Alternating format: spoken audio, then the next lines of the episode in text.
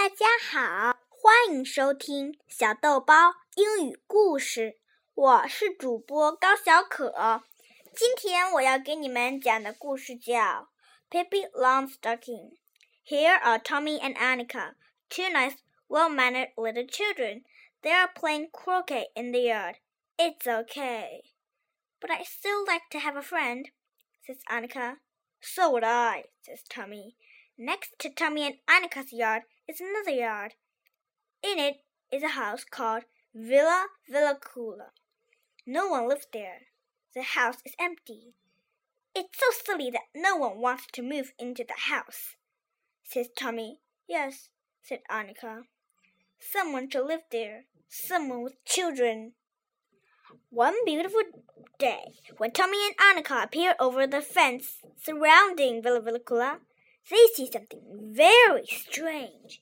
A little girl is walking across the yard carrying a big horse. Tommy and Annika couldn't believe their eyes because a little girl can't lift a horse, but this girl can. Her name is Pippi Longstocking, and she is so incredibly strong that there is not a policeman in the whole world who is as strong as she is. She is also rich. She has a big bag full of gold coins. And now she has moved to Villa Villekulla. She's going to live there all alone with her horse and her little monkey, who is called Mr. Nelson. Pippi has no mom or dad, which is fine with her, because that means there's no one to tell her that she has to go to bed just when she she's having the most fun. She always does exactly as she pleases. Do you want to have breakfast at my house? Pippi asked Tommy and Annika. Yes, thank you, they say. Who's cooking? asked Annika. I am, says Pippi. Pippi does everything herself. Now she's making pancakes. When the pancake is done, she throws it way up in the air and over it to Tommy and Annika, who are sitting on the firewood chest stuffing themselves. Those were the best pancakes I've ever had, says Tommy. Pippi has a broken egg in her hair. It landed there when she was beating the pancake batter. But Pippi doesn't care. They say that egg yolks are good for your hair, she says. Just wait. My hair will grow like crazy. Pippi also bakes cookies she rolled out the doll on the kitchen floor because the counter just isn't big enough when you are baking at least 500 cookies, says Pippi. Mr. Nelson, the little monkey, helps her, but the horse isn't allowed to help. He lives in the Vendra, which is why you don't see him in the picture. Why on earth do you keep your house on the veranda? asked Tommy.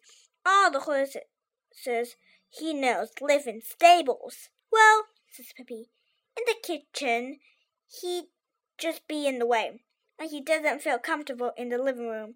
After a while, Tommy and Annika go home, but they are very happy to have a new friend. Pippi can braid her hair and button her undershirt at the same time. Not many people can do that. Here she is eating. She lies on the table and put her foot on the chair. Foot on the chair. There's nobody to tell her to sit properly. When she washes herself, she dips her whole head in the wash basin. She likes to get water in her eyes. Once in a while, she scrubbed the kitchen floor. She scraped brushes on her foot, feet and pours a whole bucket of water onto the floor. Then she skates on the brushes.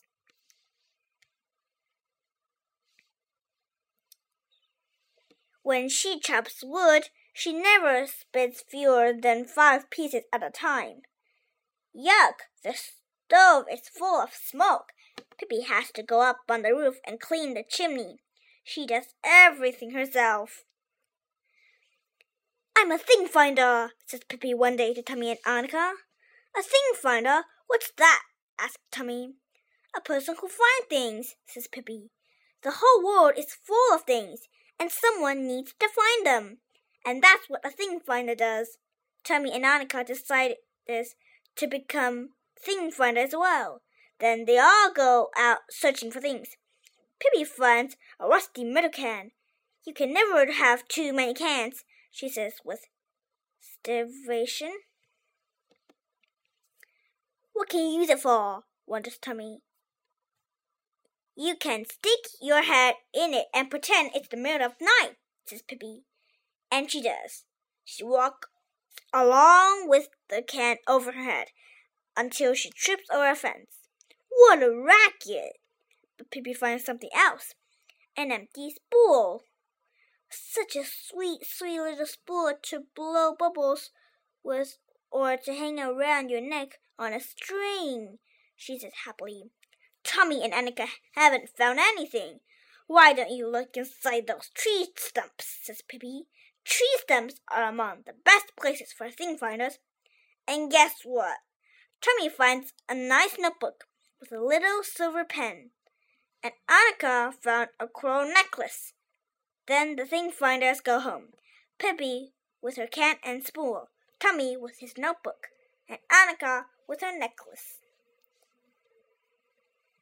The circus is in town. Pippi buys tickets for herself and Tommy and Annika with one of her many gold coins. Pippi has never been to the circus. She doesn't know how it works. She want to she wants to perform too because Pippi can do anything. The circus director gets mad. The girl who's supposed to walk on the high wire gets mad too. But the people at the circus shout, Good, Pippi! A pretty little circus girl comes, riding on a horse. She can stand up on her horse, but so can Pippi. She jumps up on the horse's back and stands behind the circus girl. The circus girl tries to push her off. She doesn't know how strong Pippi is. Why should you be the only one having fun? says Pippi to the circus girl. I've paid too. Go, Pippi! screamed Tommy and Annika and all the people at the circus. Pippi knows even more tricks. The strongest man in the world is next. Big Anton is his name. The circus director promised a reward to the person who can wrestle Big Anton to the floor. I can, says Pippi to Tommy and Annika. Even you can't do that, says Annika. He's the strongest man in the world. And I'm the strongest girl, says Pippi. She goes right over to Big Anton and grabs him around the waist. He's so surprised that his eyes almost pop out of his head when he sees that such a little girl wants to wrestle with him. But one, two, three. Pippi throws up throws him up in the air and then she lays him down on the floor. Pippi's won! Pippi's won! screamed the people at the circus. When Pippi sleeps, she always put her feet on the pillow and her head under the covers. That's how she likes to sleep, and there's no one to tell her not to. Mr. Nelson sleeps in a green doll's bed, but he doesn't put his feet on the pillow. One dark night, two nasty rebels climbed into Pippi's room. They want to steal the big bag with all the horns. They have no idea that Pippi is so strong. Ha ha, we'll soon have the bag, they say, and they snatch it. But then Pippi shoots up out of bed. In no time, she's taking back the bag. We're not kidding, says one robber. Give me that bag. And he grabs Pippi's arm hard. I'm not kidding either, says Pippi. She throws him up on top of a wardrobe. Then she throws the other robber up there too. both robbers are so scared that they start to cry. Pippi feels sorry for them and gives them each a gold coin to buy food because Pippi is nice. Someone who is very strong has to be very nice also. Soon it will be Pippi's birthday, and of course she is going to have a birthday party. She writes a letter to Tommy and Annika, inviting them to the party. She doesn't write very well because she hasn't gone to school like other children, but she does her best. Then she sneaks over and puts the letter in Tommy and Annika's mailbox. Tommy and Annika are so happy when they find the letter. They can't wait to go to Pippi's party. They put on their nicest clothes and brush their hair. And, of course, they buy a present for Pippi. They buy a music box and wrap it. They both hold the package when they go to Villa Villekulla. When Pippi opens her present, she's so excited that she jumps up and down. She plays the music box for a long time. It has a pretty tune. Pippi has set the kitchen table. She serves Tommy and Annika hot chocolate with white bread, cream, and lots of cookies and cake. She baked everything herself. Mr. Nelson is sitting on the table. Pippi's horse has also been invited to the party. I've never been a, to a birthday party with a horse before, says Annika, and gives the horse a lump of sugar. Me neither, says Tommy. This is the best party I've ever been to. When Pippi has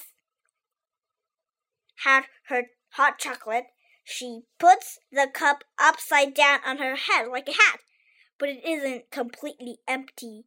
A little hot chocolate trickles down her face. Afterward, they play a game called Don't Touch the Floor. You play by climbing around the kitchen without ever touching the floor. They jump from the sink to the stove, and from the stove to the firewood chest, and then they crawl across the shelf to the table, and then up onto the cupboard in the corner and from the cupboard to the horse, and from the horse back to the sink. It's a good thing the horse is there, so they can climb on him too.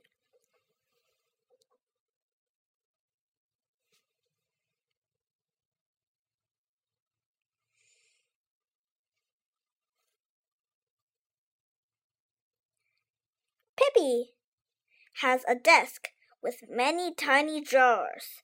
There are more magical things in that desk than in a whole toy store.